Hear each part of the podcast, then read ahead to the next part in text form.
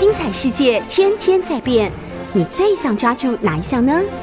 跟着我们不出门也能探索天下事，欢迎收听《世界一把抓》。欢迎收听六四九八九八新闻台。您现在收听的节目是《世界一把抓》，我是杨度。我们节目也会同时上架到各大 Podcast 平台。您只要搜寻“听说”，就可以随时随地重新听一听这一系列的内容。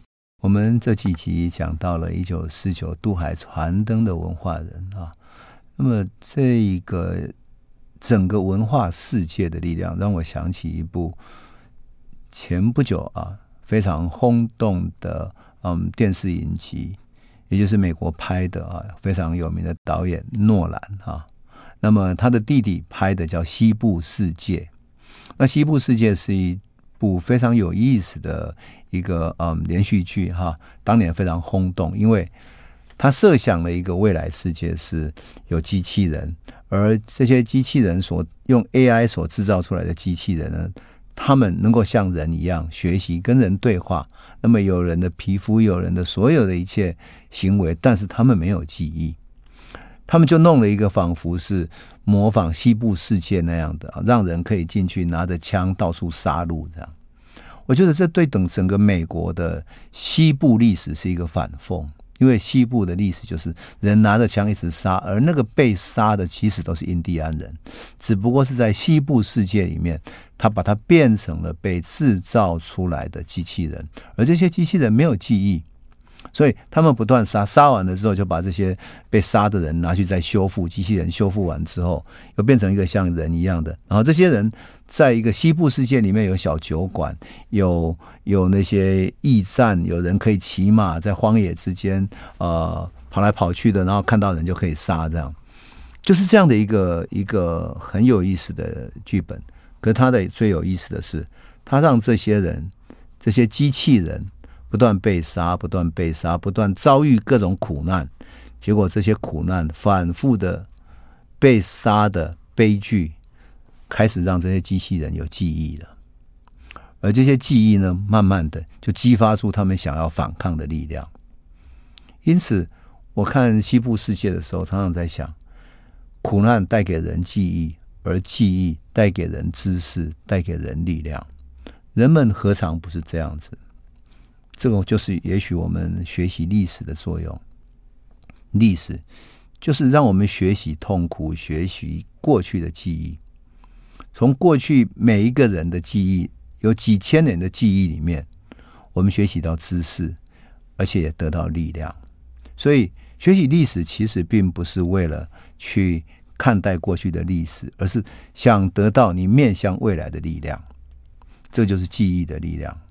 其实说真的啊，从记忆里面得到力量，并非只有所谓的现代人如此。古老的许多的民族都是靠记忆得到力量的。我不知道我们的朋友有没有看过台湾原住民过去的许多传说啊、歌谣等等。事实上，在中研院有一些过去日本人啊采访台湾原住民所留下来一些古老传说。有一段时间，我会去看这些，比如说马太安阿美族的，呃，对于阿美族的记忆啊、传说等等的。那么这些传说很有意思，是把他们的记忆传承下来。这里面会解释大洪水怎么来的，而在大洪水之下，我们要怎么生存？还有解释，比如说善于，乃至于天为什么下雨等等的。每一个民族都会通过歌谣、通过传说留下记忆。因为传说里面的故事，使得记忆更容易被未来的下一代所记住，而记住这个记忆是为了学到知识。比如说，里面有讲大洪水的时候，啊，很多民族都有大洪水的传说。但为什么会有传说呢？因为每一个民族都有可能碰到大洪水，这是无法避免的。而碰到大洪水的时候，怎么生存下来就非常重要。那马太安阿美族里面有这样的一个大洪水之后。那么，漂泳在水缸里面的孩子，就两个很小的孩子，漂在水缸里面，到大海之中漂浮，最后那个水缸漂到了山上。那这两个唯一生存、唯二生存下来的小小孩长大以后，他们变成少男少女了，可是他们不知道怎么繁衍下一代，怎么办？他们很苦恼。最后，天神怎么办呢？天神就派了苍蝇去指点他，苍蝇 苍蝇就停在女性最敏感的那个地方，指点那个少男去看见啊、哦，原来这里有一个可能是可以呃欢爱的地方。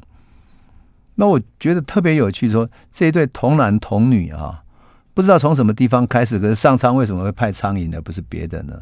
我也觉得很奇怪，为什么不是派蝴蝶，不能美丽一点吗？可是好像蝴蝶也很奇怪，因为蝴蝶不会跟人那么贴近，所以总之呢，这些故事在告诉人们，就是说，即使碰到大洪水的时候，你也要生存下来。这个就是用原住民族也会用记忆去传述他们怎么生存下来的智慧。历史，我们讲的所谓历史，其实跟原住民在古老的传说所想要做到的是一样的。当然。我们讲一九四九渡海传灯的这些历史，像我们上一集讲到了台静农老师，我们也讲到了嗯吕佛庭老师、李宗盛老师等等，他们把自己的知识在课堂里传承下来。那我常常会想到一九四九年这些经过了战乱流离到台湾的这些学者啊，你想想看啊，经历过战场，然后。经历过逃难，我们讲过了。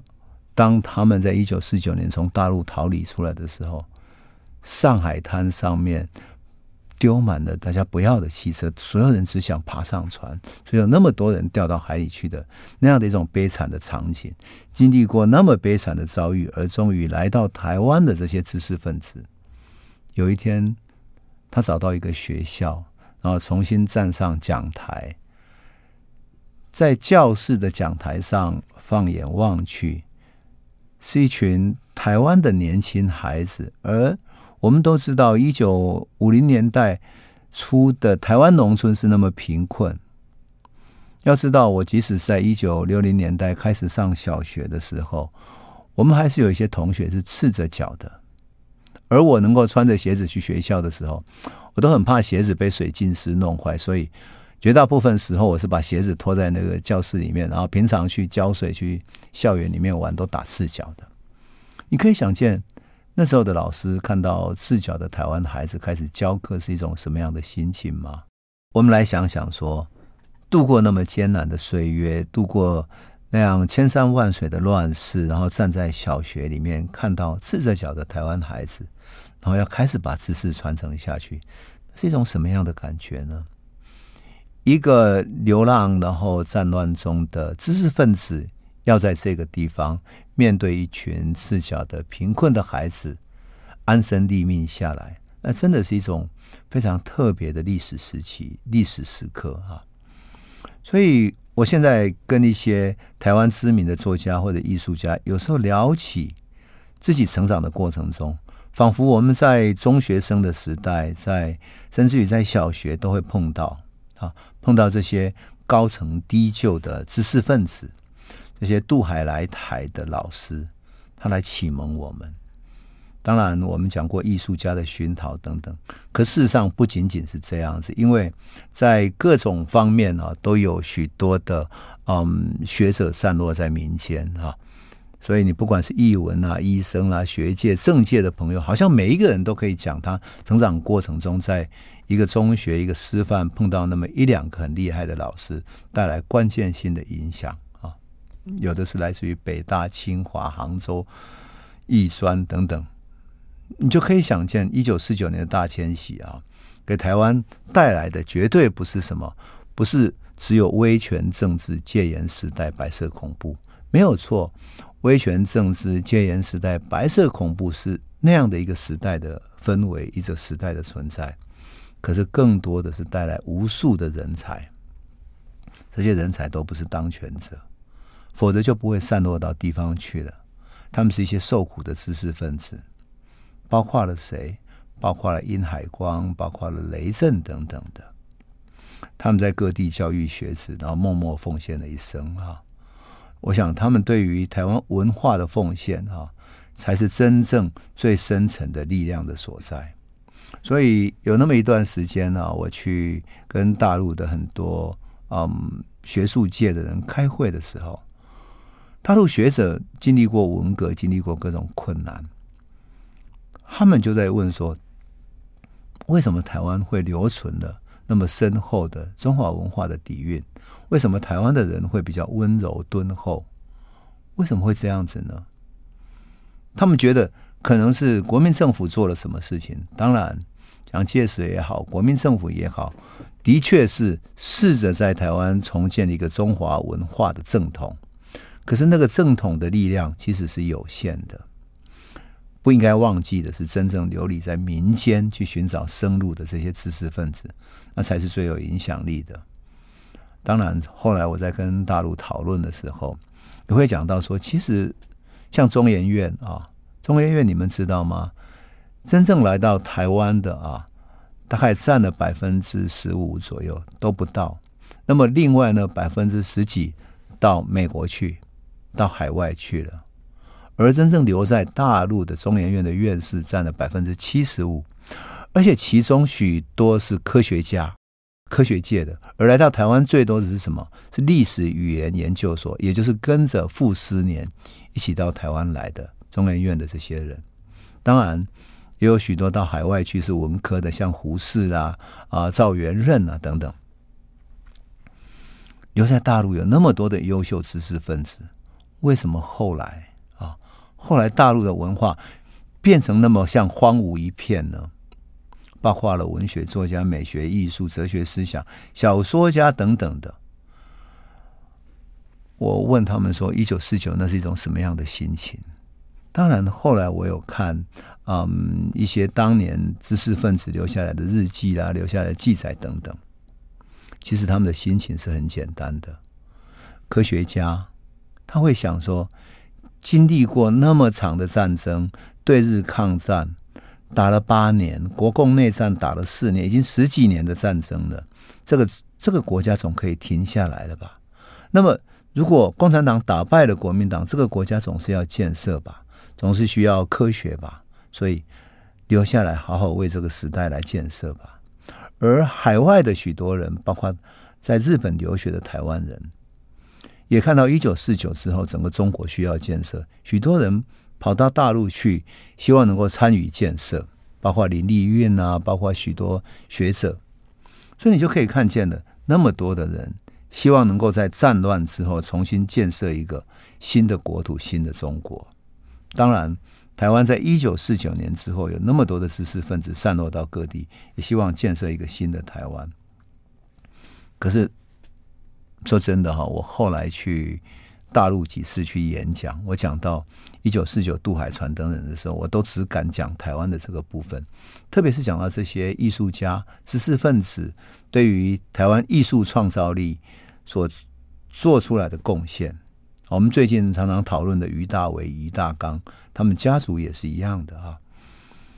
可是我讲完台湾之后，大陆的年轻人就问我说：“老师，那一九四九年之后的大陆？”为什么百分之七十五的知识分子留下来了？特别是中研院的院士这些知识分子，怎么后来就没有声音了？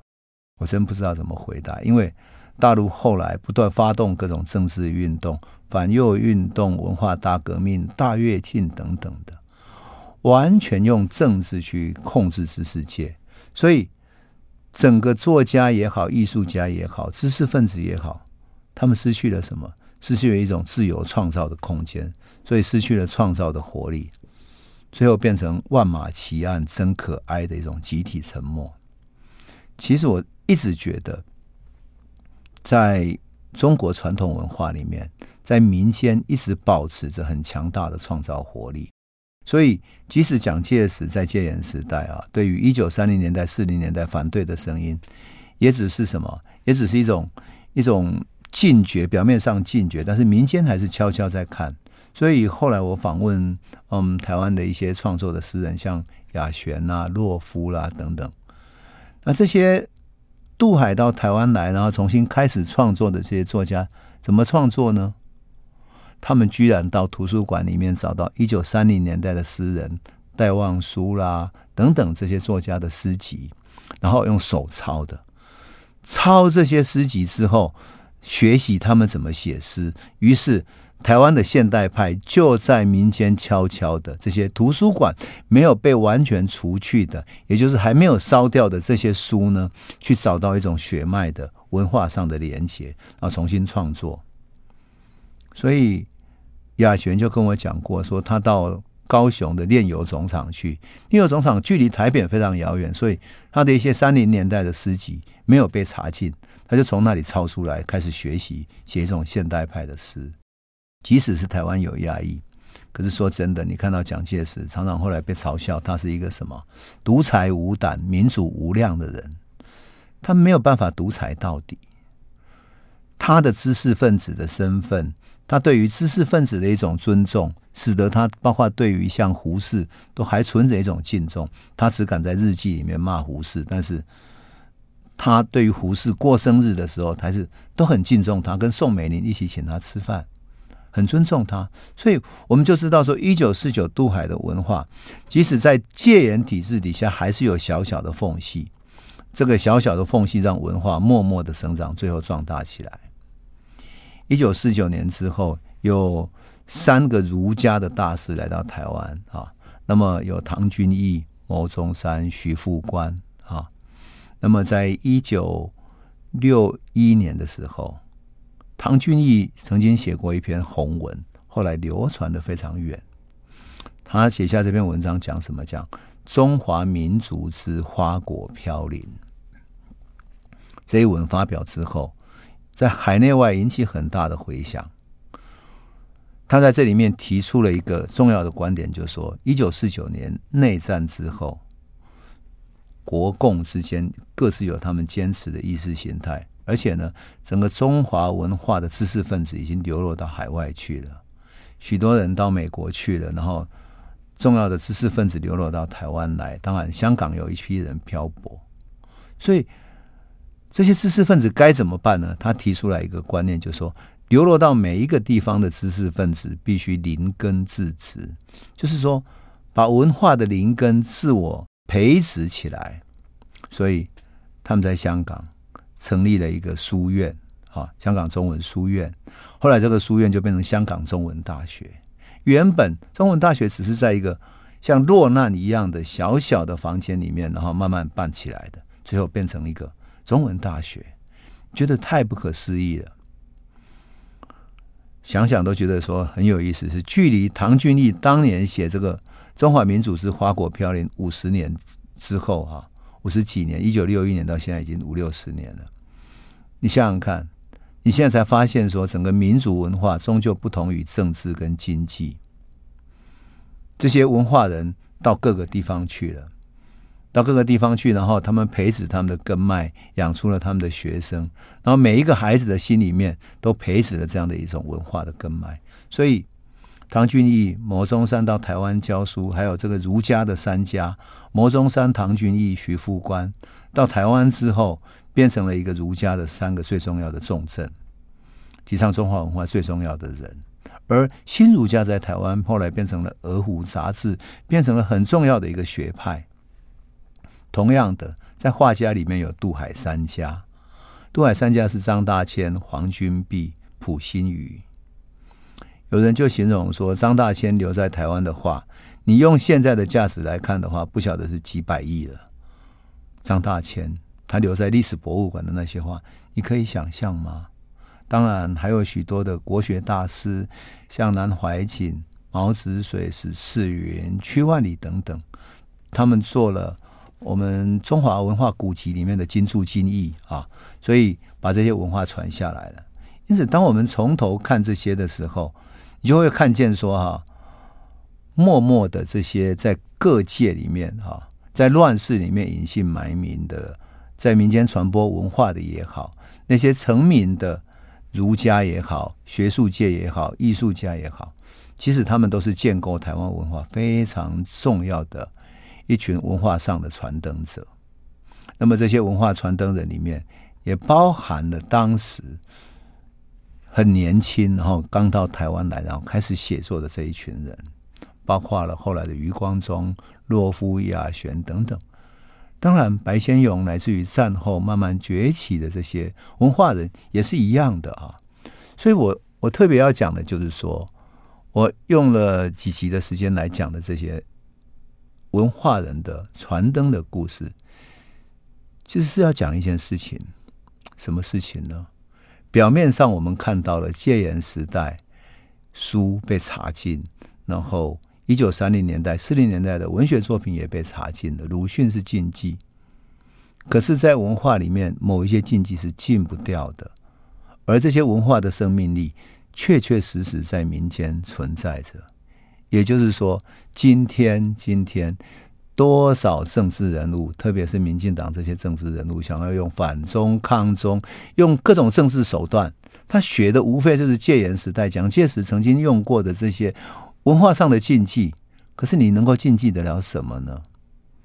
我觉得文化的一种力量绝对超出这些政治之上。可是政治人物总是以为自己的力量是无所不在的，总是以为修改了课纲就可以改变人的脑袋，总是以为搞了一个三民主义的课本就可以把你的脑袋建构成三民主义。所以今天说真的，今天的统治者。就是民进党政府所想要学习的，无非是戒严时代，而那样的戒严时代的脑袋是没有用的。用孙大川最喜欢讲的“没有用的啦”，那就是原住民的口气，就是没有用的啦。很简单的道理，我们在戒严时代看到牟宗山、唐俊义这些新儒家，也看到艺术家杜海三家。当然，我们更看到许多的艺术家在历史上，在历史的传承上起到那么重要的作用。好，我们先休息一下，回头再来说几个文化人的故事。欢迎回到九八新闻台《世界一把抓》，我是杨杜。当我们在谈论着一九四九渡海传灯人这个主题的时候啊，呃，我们会讨论到，特别是文化界的朋友哈，常常会想起许多人哈啊，每个人的心中都有一个那么传灯的人，自己的老师。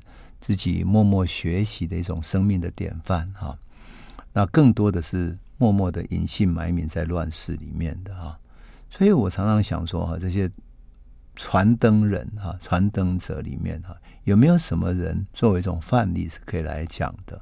我们讲过了台金龙老师，那么今天呢，我想要来讲一下姚一伟老师哈。讲起姚一伟老师，我会想起什么？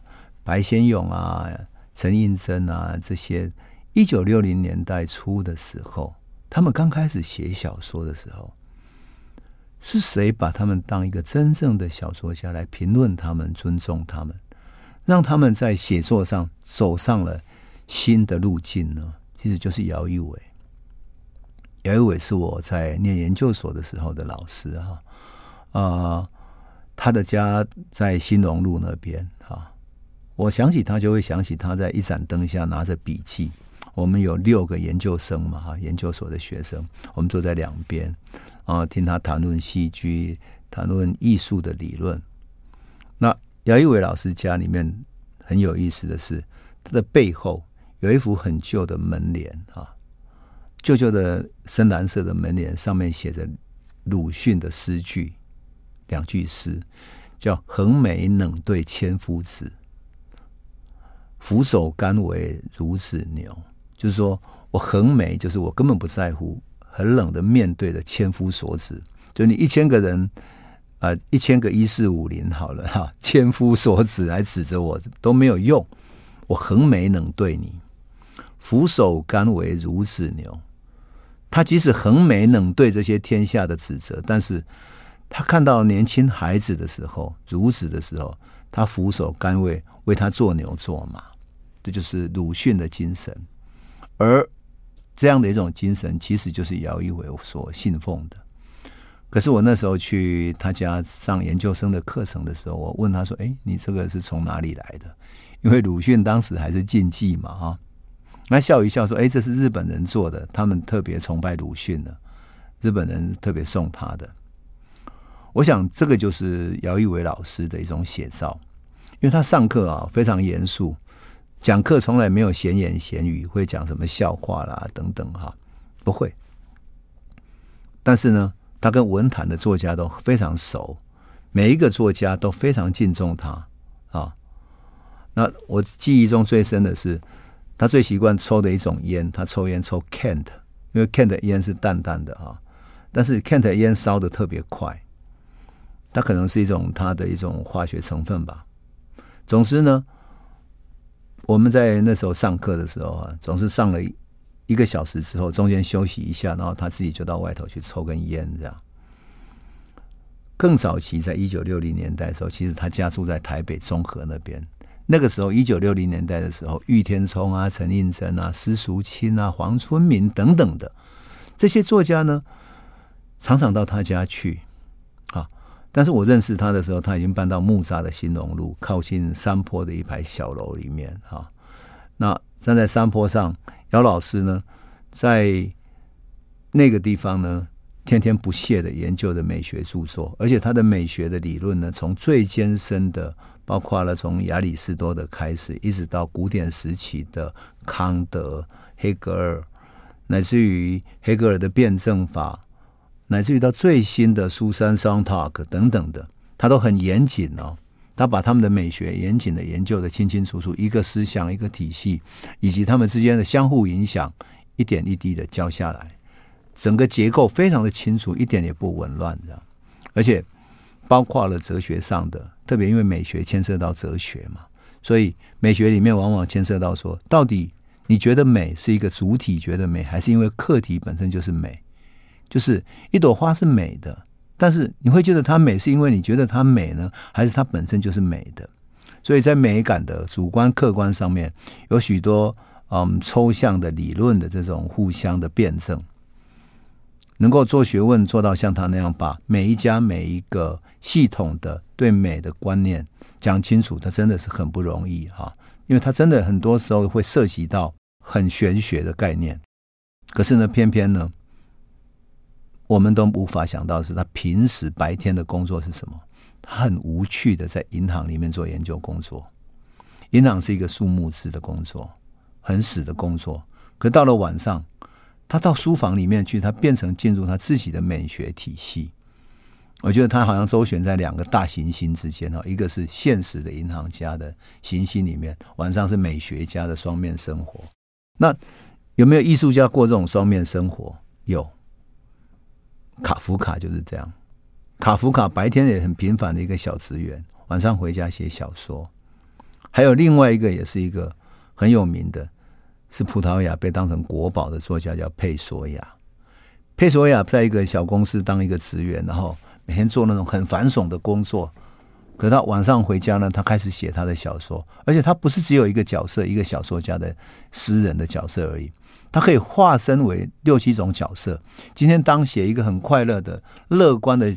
变成一个农夫，然后在乡下耕种的农夫啊，这个农夫写了诗。明天变成一个大学教授啊，这个大学教授写很玄学的诗。还有各种角色，各种角色，各种作家的角色。你看到可以想见这些人是多么有趣啊！我常常想，姚一伟老师也是这样子。那姚一伟老师平衡得非常好。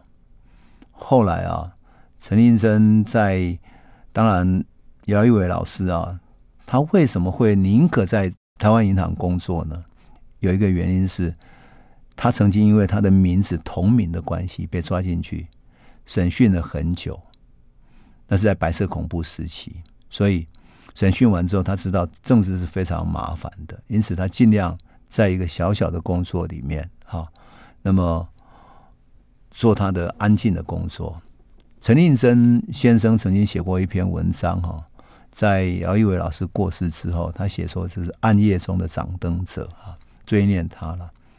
陈先生写说，早在一九四六年，姚一伟先生带着家眷东渡台湾的时候，他只是想怀璧隐晦，在台湾平静的生活度过一生。可是姚一伟经受不住文学、艺术和戏剧对他的召唤，在台湾战后交织着冷战和内战的荒芜的岁月里，历史。终竟让姚一伟先生成了在暗夜里掌灯的人，让荒原绽开出点点鲜花，让沉寂的旷野传出音乐的人。陈映真说：“对我们在六零年代开始文学创作的一代人，对我们这一代作家在六零年代写成的作品，姚一伟先生的存在是极为重要的。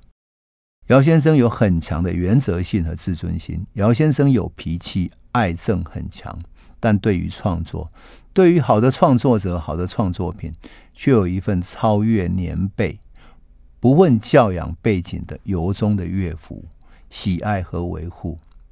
他对于有才华的人，总是热情对待，真爱有加。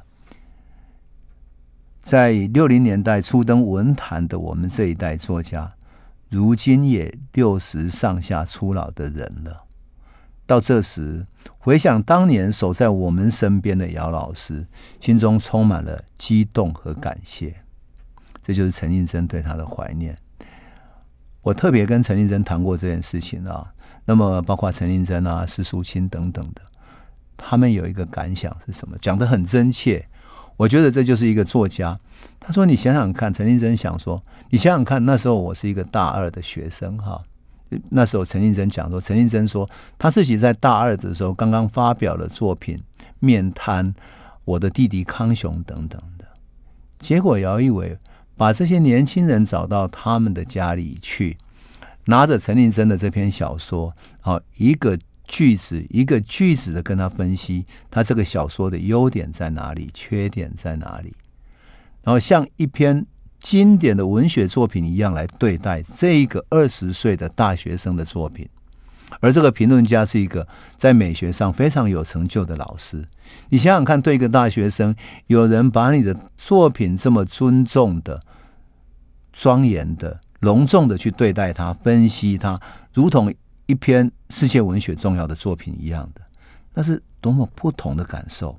换言之，在那个瞬间，你本来以为自己在游戏之作，你本来只是在书房里面东写西写的结果，诶，它是一篇可以分析的经典的作品的时候，而且姚一伟老师还会分析出它的优点、缺点，然后对你的写作有所指点。你想，那是什么样的感觉呢？这就是为什么后来。白先勇也好，陈映真也好，施淑清也好，每个人都对姚一伟老师特别敬重。为什么？因为在他们的青春时期，他们刚刚发表作品的时候，姚一伟老师也用同样敬重的态度对待他们第一次写出来的作品。你就可以想见，姚一伟老师作为一个评论者，对当时的文化是有多大的影响了。难怪陈映真说他是暗夜里的掌灯人啊。所以在一九六零年代，在文学刚刚开启的时候，姚一伟老师也是一个非常重要的传灯人。啊，我们先休息一下，回头再来说另一个故事。欢迎回到九八新闻台《世界一把抓》，我是杨度。我们节目也会同时上架到各大 Podcast 平台，您只要搜寻“听说”，就可以随时随地重新听一听这一系列的内容。我们讲了文化人的故事之后。我们在节目的最后这个段落，我想要讲一个跳出来讲一个特别的故事啊、为什么特别呢？因为这是一个西藏边境来的仁波切的故事，这是一个苦难的故事。可是苦难怎么会变成力量呢？这就是我亲眼见识到的一个人哈。一九九六年的时候，我第一次见识到这一个从西藏边境来的一个仁波切哈。他密宗的知识，其实当时我是会非常匮乏的，而且我也不太相信。哈，这就是传说中的那个高僧，因为他的长相很平凡，他的皮肤黝黑，然后粗粗糙糙的，因为在高原上生活，直接面对的是嗯阳光直接的曝晒，所以满脸风尘跟皱纹。他的生服也不像某一些法王一样那么新，那么鲜亮哈。而且有一点老旧，可是呢，他的容颜不仅是毫无宗教的庄严感，反而带着一种他的很奇特，他带着一种母性的慈悲感，有一种淡淡的忧伤。这样，那他到台湾来是在一个呃，就是一个宗教的环境里面去教打坐。那他教的打坐，其实我也只是学了一下子哈。那么那时候呢，我曾经帮过一个朋友的忙。那朋友为了回馈，我就一直拉着我去上课嘛，所以我就好奇的习性就跟着去修行了哈。可是说真的啊，也没有特别有什么样的一种一种感受这样。我之所以受到感动，是有一次在课后的闲谈里面，那因为我是当记者嘛，所以我就采访的好奇的习性，就常常会喜欢问一些奇怪的问题。那么我就问题说：“哎，仁波切，你这一生里面哈，你不断到处修行，什么是你曾经最感动的时刻？你在打坐也好，在思考的时候，有什么最感动的时刻呢？”他的回答使我非常惊讶，他居然说：“啊。”他最感动的时刻是在文革的时候。我说：“文革时候不是最苦难的时候吗？那宗教上也不是受到迫害吗？你为什么会觉得是最感动的呢？”这是使我非常惊讶的。他说：“文革的时候，他只是一个很年轻的和尚啊，一个僧人，他在很偏远的寺庙里面修行。后来因为……”文革的关系，所以这些宗教里面的领袖者就被抓到了，被抓起来。他被抓到拉萨的监狱关起来了，在里面关了六年。当时各地的密教的老师，就是密宗的大师、老师等等的，全部都被抓到拉萨监狱里面集中来关押，关押在一间大监狱里面。好，原本隐藏在各个名山大寺里面的大师。密宗的大师一时因为文革的关系，所以全部被关在一起，云集在这个监狱里面。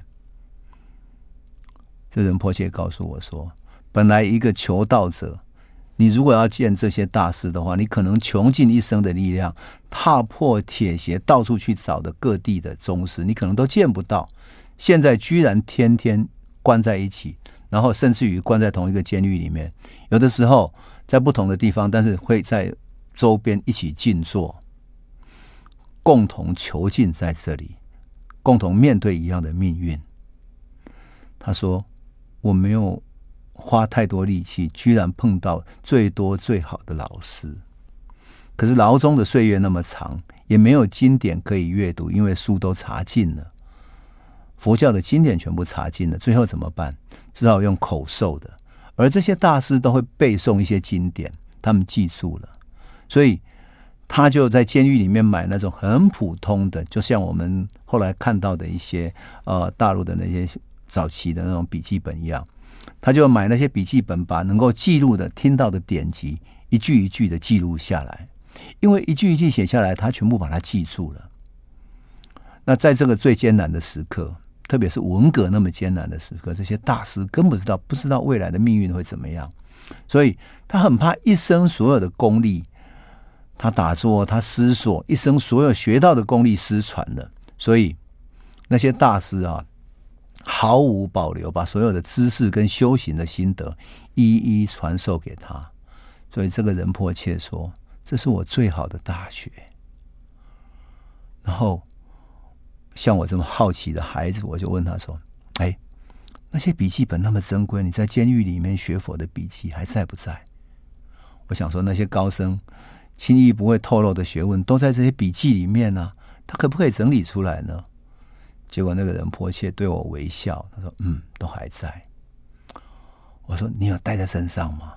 我想说他从西藏到台湾来也带着吗？他说：“这是我一生随时会带着的宝贝的。”所以他回到他的书房里面哦，很小心翼翼的从他的行李里面拿出一份什么，一份用很多丝绸。用各种颜色的丝绸包起来，有金黄色的、浅蓝的，那一层一层这样包起来的，一层一层打开。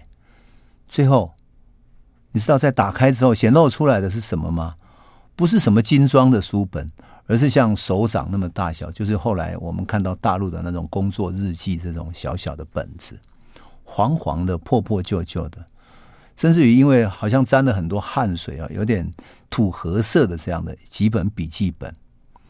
很典型的反映出那种文革时期的，它的纸张非常粗糙，很薄，好像很容易碎裂这样子，而且上面还写的用红色的字就写，真的那时候的笔就在写工作日记这样。哎呀，我拿起来想要借翻阅一下，他很珍惜的说：“小心一点，不要太用力。”那个时候的纸都很不好。